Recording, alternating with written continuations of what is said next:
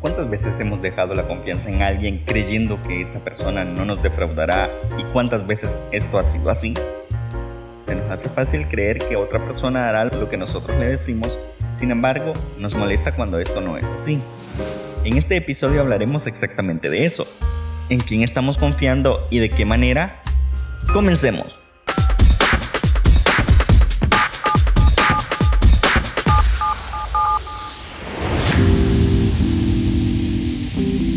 Bienvenido al episodio de este viernes. Una vez más te saluda Jonathan Moreno y en esta oportunidad deseo preguntarte, en momentos donde es necesario confiar en algo o en alguien, ¿en quién o en qué lo haces tú?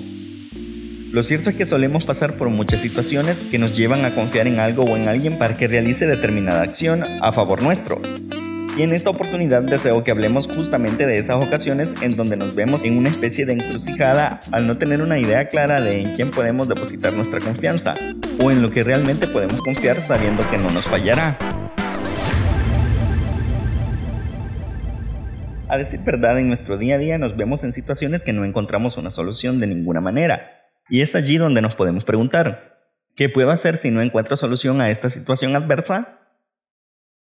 Bien, me gustaría que acompañados de la Biblia encontremos algunas posibles salidas a esta incógnita. Número 1. La principal respuesta es Dios.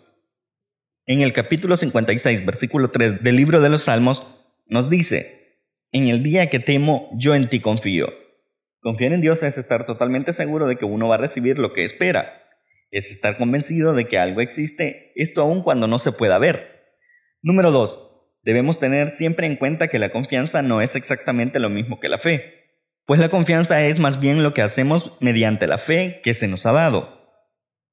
3. No olvidemos que confiar es creer en las promesas de Dios en cualquier situación, incluso en las que parecen estar en contra. La fe es aceptar y creer la verdad que Dios revela sobre sí mismo, principalmente en la persona de su Hijo, el Señor Jesucristo. 4 debemos confiar plenamente en que Dios nos trae como recompensa la verdadera paz en todo momento.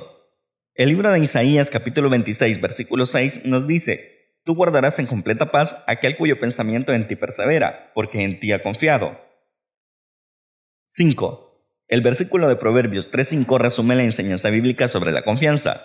En primer lugar, es en el Señor en quien debemos confiar, no en nosotros mismos o en nuestros planes, y mucho menos en la sabiduría y las ideas de este mundo. Confiamos en el Señor porque Él y solo Él es verdaderamente digno de confianza.